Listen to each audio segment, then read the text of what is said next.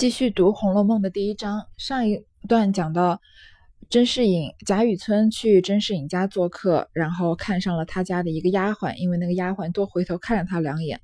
中秋佳节的时候呢，甄士隐就请这个贾雨村在晚饭之后在他的书房开小灶，然后贾雨村就吟了一首诗，讲到这个想念这个丫鬟，也是把他把把这个丫鬟视为自己的知己，然后。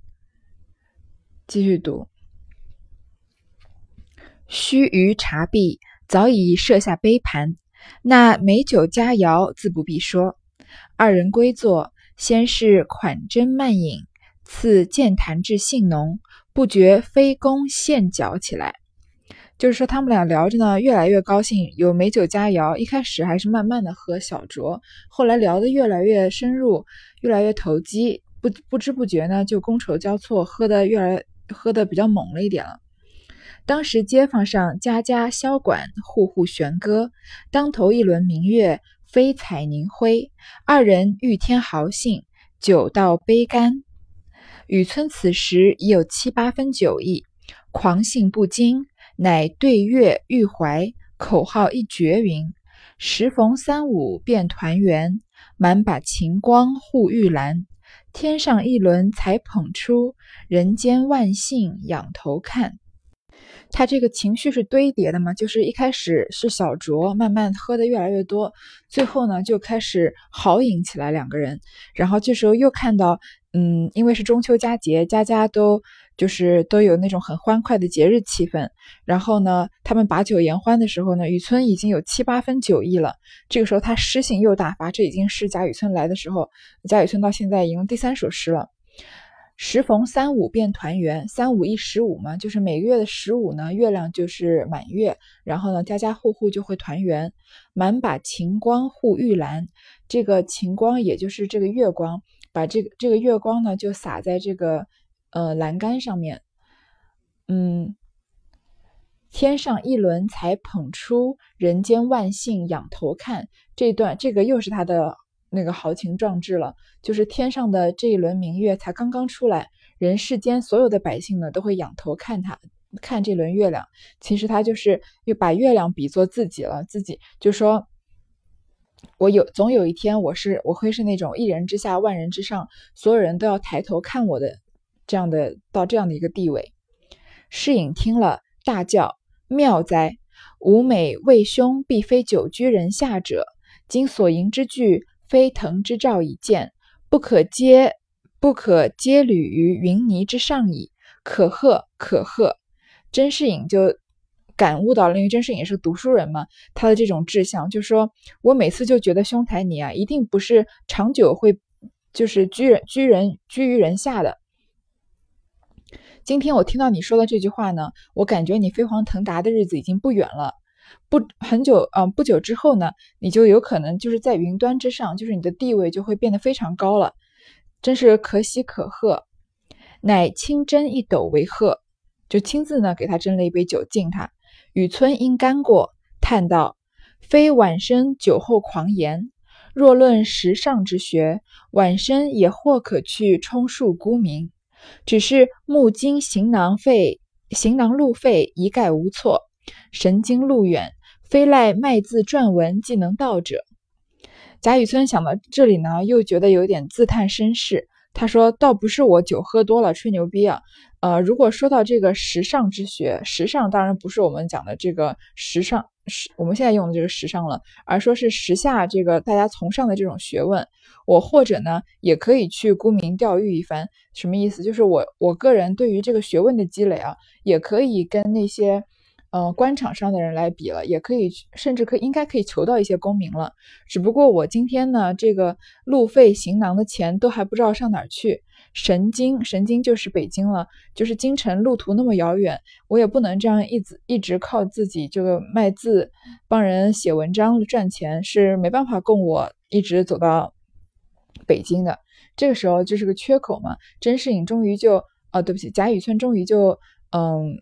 有有透露了一点口风，就是说自己呃穷困潦倒，需要帮助的这个样子。这个时候，甄士隐因为之前通过那个丫鬟的想法，大家知道甄士隐是一直想要有帮贾雨村这个意思，只是一直没有契机。于是呢，士隐不待说完，便道：“兄何不早言？余没有此心，但每遇兄时，兄并未谈及，余故未敢唐突。”甄士隐不等他说完，因为这个是大好机会嘛，于是就说：“兄台，你怎么不早点说呢？每当我有这个机会，我有这个心想要接济你的时候，但是看到你的时候呢，你从来不说你有这个需求，所以呢，我也不敢这么贸然的就说我要给你钱。荆棘既此，荆棘荆棘及此，余虽不才，亦利二字却还识得。且喜明岁正当大比，兄宜作速入都，春为一战。”方不负兄之所学也。今天既然话说到这里呢，我虽然没有什么才能，但是义和利这两个字我却还是认得的。现在这个正是大好的时候，你应该赶快进京，到赶快到这个春闱一战，才不能才不会辜负你的这个学问。春闱就是科举考试了，因为明清的时候的科举考试呢，基本上都是在春天，所以去呃参加科举也叫做春闱一战。其盘废于世，帝自代为处置，亦不枉兄之谬识也。说你这个上路京城的所有盘缠，我都包了，这样呢，也不枉费我们两个人相识一场。可见甄士隐真的是一个非常善良的好人。当下即命小童进去，速封五十两白银，并两套冬衣。赶快就让他的小厮进去，给他封了五十两白银，还有两套冬天的大衣。这里要简单说一下这个货币单位了。说这个五十两白银听起来好像也没有多少，因为我们看电视剧，动不动就是有一个嗯，在江湖上走跳的那种大侠，随便掏掏掏出银票就是几千两银子、几百两银子，好像一两银子并不是什么大钱，但是其实呢，在嗯，清朝的时候呢，这个一两银子真的是很多钱了。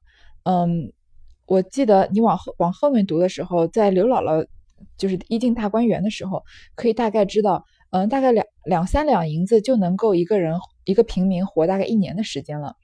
然后好像在史料里面说，一个七品官在清朝的时候，一年的俸禄也就是四十五两银子，就相当于我们现在一个嗯。一个还比较有有地位的公务员吧，一年的俸禄应该是不少了。而这个甄士隐呢，封了五十两白银，是其实非比较可观的一笔钱，让他去京城绝对是绰绰有余了。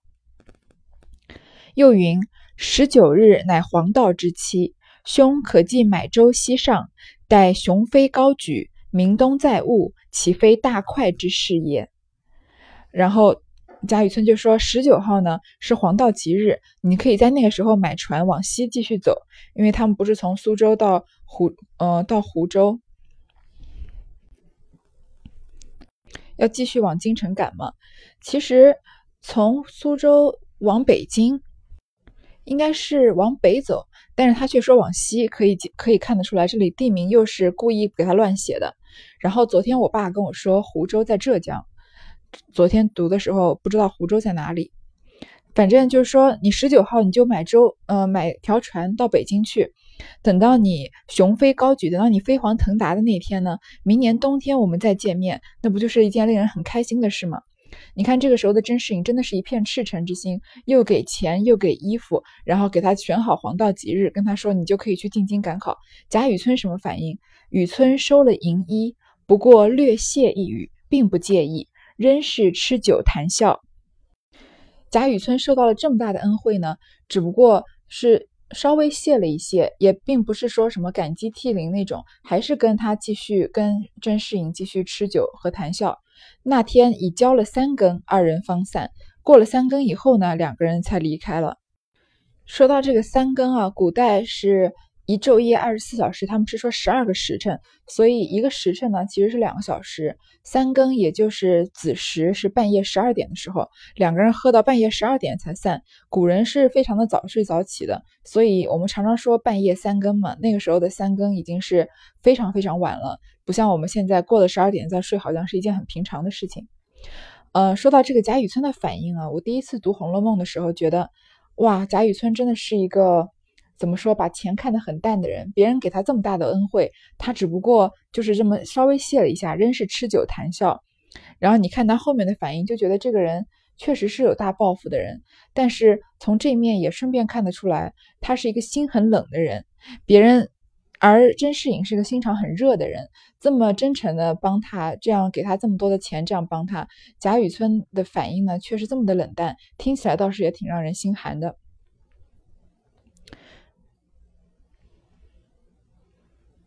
侍隐送雨村去后，回房一觉，直至红日三竿方醒。因思昨夜之事，意欲再写两封荐书与雨村带至神都，使雨村投夜个仕宦之家为祭足之地。你看，甄士隐还想着贾雨村，第二天，第二天一直睡到日上三竿，因为他昨前一天晚上到三更才才散嘛。第二天睡到蛮很晚才起来，但是想到昨天那件事呢，就想要再帮他写两封推荐信。让贾雨村带到那个北京去，让他呢去，呃，就等于在北京某一个他相识的甄士隐相识的那种当官的人家，稍微就是歇下脚住下来。因使人过去请时，那家人去了回来说，和尚说贾爷今日无谷，已进京去了，也曾留下话与和尚传达老爷，说读书人不在黄道黑道，总以事理为要，不及面辞了。士隐听了。也得罢了。他在想写这个推荐信，找人去请贾雨村的时候呢，他的他家里的人就是小厮已经回来说，因为他不是住在葫芦庙里吗？贾雨村那葫芦庙里面的和尚说，贾爷今天早上今日五谷已经进京去了。五谷也就是五更啊，他们十二点三更才散，五更他就走了。过了四个小时，拿了钱拿了衣服，立刻就走了，然后还传留下一个书信说，呃。因为贾雨村，呃，因为甄士隐之前不是说嘛，呃，十九日乃黄道之期，黄道吉日。这个甄士贾雨村说，读书人不在乎什么黄道黑道的事情最重要，我就不当面辞别了。你看贾雨村是不是一个心很冷的人？他三更跟人散，拿了别人的钱财，过了四个小时就收拾好东西走了，然后连当面辞别他的恩人都没有，可见他真的是。嗯，所以从贾雨村的性格从这里就可见一斑了。当然，我第一次读的时候没有没有读出来，只觉得贾雨村是个很有个性的人。在这个时候，真是闲处光阴易过，疏忽又是元宵佳节矣。侍隐命家人霍启报了英莲去看射火花灯。真是，他说闲处光阴易过，就是嗯悠闲的日子过得快，疏忽。很快呢，就到元宵佳节了。从中秋节到了元宵节了，又过了呃两三个月了。甄士隐就命他的一个家里的一个仆人叫霍启，抱了他的女儿甄英莲去看射火花灯。还记得之前呃那个一僧一道吟的诗吗？好房佳节元宵后，便是烟消火灭时。这个元宵节到了，可见他们家的劫难就要到了。他叫的这个。仆人呢，姓霍，霍元甲的霍，启是启发的启，也是一个有谐音的事情，就是霍，就是，嗯，祸就是灾祸嘛，灾祸即将要开始了，霍就是用这个霍启的名字。半夜中，霍启因要小解，便将英莲放在一家门槛上坐着，待他小解完了来报时，哪有英莲的踪影？急得霍启直寻了半夜，至天明不见。那霍启也就不敢回来见主人，便逃往他乡去了。这个霍启这个家人，这个仆人抱着甄英莲去看，呃，元宵节的花灯的时候呢，他想要上厕所，于是呢，因为古时候的厕所呢，就是。当然没有我们这么多公共厕所了，他就随便找一个地方方便。于是他就把这个小女孩英莲放在一个门槛上，一家人的门的门槛上。等到他小解完了再来抱的时候呢，英莲已经不见了。他急得一直找，一直找，找了半夜，一直到天亮都找不着。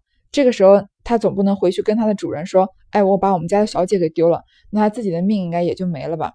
所以他又不敢回来见主人，就连夜自己跑掉了，跑往他乡去了。那世隐夫妇见女儿一夜不归，便知有些不妥，再使几人去找，回来皆云连音响皆无。甄士隐的夫妇一直去找，就一看到女儿一夜都没回来，就是这个仆人就觉得有点不妥，然后呢，赶快找人去找，但是根本就找不到。夫妻二人办事只生此女，只生此女，一旦失落，岂不思想？因此昼夜啼哭，几乎不曾寻死。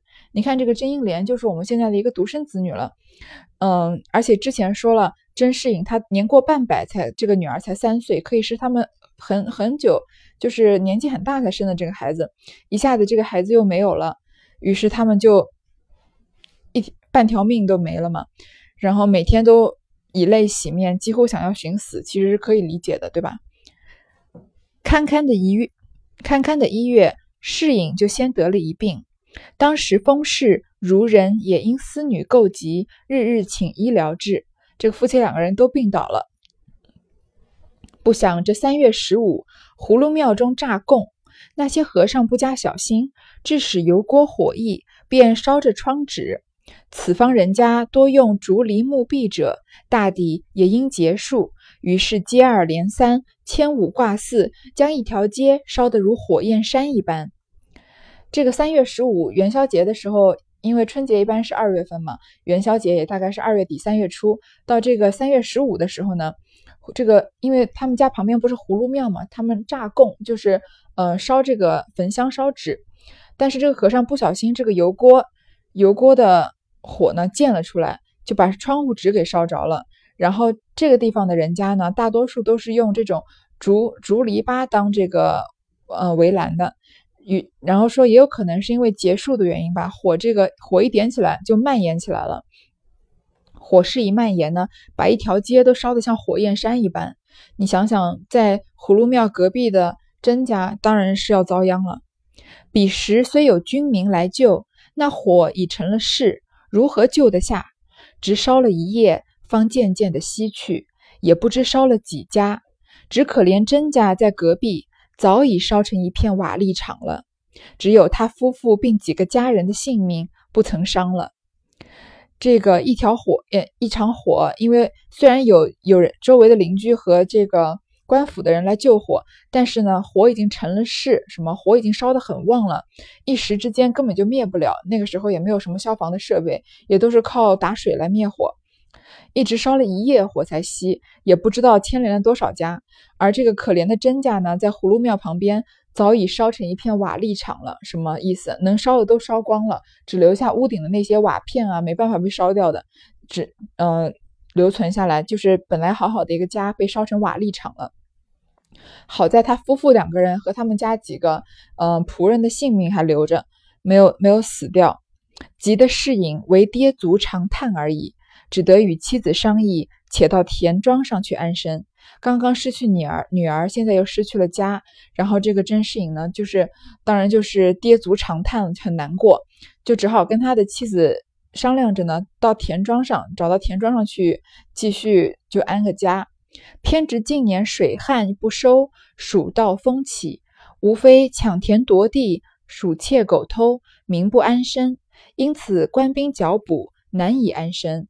世隐只得将田庄都折遍了，便携了妻子与两个丫鬟投他岳丈家去。本来他们家房子虽然烧了，但还有一些田。他们想去田庄上安身的时候呢，今年又是又是洪水，又是大旱，然后根本就没有什么收成。然后又有鼠患，又有黄蜂，又有马蜂，然后还有小偷和贼啊，在这儿，嗯，抢就抢田夺地。然后官兵一直在进行剿捕的工作，他们根本就没办法在田庄上安身。甄士隐只好将田庄都折，都是都卖掉了，然后带着他的妻子和两个丫鬟投到他岳丈家去了。你看一下下，他们家就从一个有房子、有田庄，然后有很多仆人的家庭，变到只有他和甄士隐，他和他妻子和两个丫鬟去投奔他岳父了。真的是，嗯，屋漏偏逢连夜雨！很快的时间之内，他什么都没了。他岳父名唤风素，本贯大如州人士，虽是务农，家中却还殷实。他的父亲呢？他的岳父就是他妻子，不是封氏吗？他的呃岳父叫风素，嗯，就是也是一个虽然是一个务农的家庭呢，但是家境也算比较殷实的，所以他所以他们夫妻俩去投靠他们。今见女婿这等狼狈而来，心中便有些不乐。幸而适应，还有折遍田地的银子未曾用完，拿出来托他随分就，托他随分就价薄置些虚房，置些虚房地，为后日衣食之计。这个富风素呢，他。嗯，他妻子的父亲呢，看见他的女婿这么狼狈，什么都没有了，来投靠他，心里面就觉得他是个累赘，有点不高兴。所以不是每个人都能有同理心的。虽然是他的女儿和女婿，但是这个呃风速呢，心里面还是觉得不开不快。觉得说好日子没过上，现在就是走投无路了，来投靠他，他觉得是个负担。幸好这个甄士隐卖把田地都卖了之后呢，还有一些银子，然后就把这个钱呢给他的岳父，希望他的岳父呢能照料他们今后的生食衣食。其实这些钱过半辈子也许是够了，但是因为风素他心里面不不快活嘛，那风素便半哄半赚。些须与他些薄田朽屋，他的女婿是来跟他买田地的，因为他是种田的嘛。但是他拿了他的钱之后呢，一半哄一半赚，就是等于说贪了他的钱，给了他一些什么薄田朽屋，种不了什么地的，呃，种不出什么庄稼的这种薄田，还有就是，嗯，已经很很旧、很腐朽的屋房子。适应乃读书之人，不惯生理价、生理价色等事，勉强支了一二年，越觉穷了下去。这个甄士隐呢是个读书人，这种种田，呃，种田就是务农的事情呢，他根本也不懂，所以呢，呃，支勉强支持了一两年，被骗了，可能也不知道，然后面慢慢的就没有什么钱，没有时没有钱继续维维生了，其实也是被他岳父坑了。风素每见面时，便说些现成话，且人前人后又怨他们不善过活，只一味好吃懒做等语。他的岳父呢，还总是要讽刺他，自己拿着他的钱，还要说他们好吃懒做，过不下去。是隐之投人不着，心中未免悔恨。再兼上年惊虎，及贫怨痛，已有积伤。暮年之人，贫病交工，竟渐渐的露出那下世的光景来。甄士隐知道他自己投奔错人了，心里面很悔恨。再加上呢，他失去了女儿，失去了家庭，这一系列的悲剧。然后呢，嗯，心心里面有心病，加上年纪也已经过了半百了嘛。那个时候的人平均寿命都不长，暮年之人又又贫穷又有病，竟渐渐露出那下世的光景来，怎么看上去好像就快要不行了的样子。所以这一章这一段就是甄士隐人生很快一个由盛而衰的悲剧。今天先读到这儿。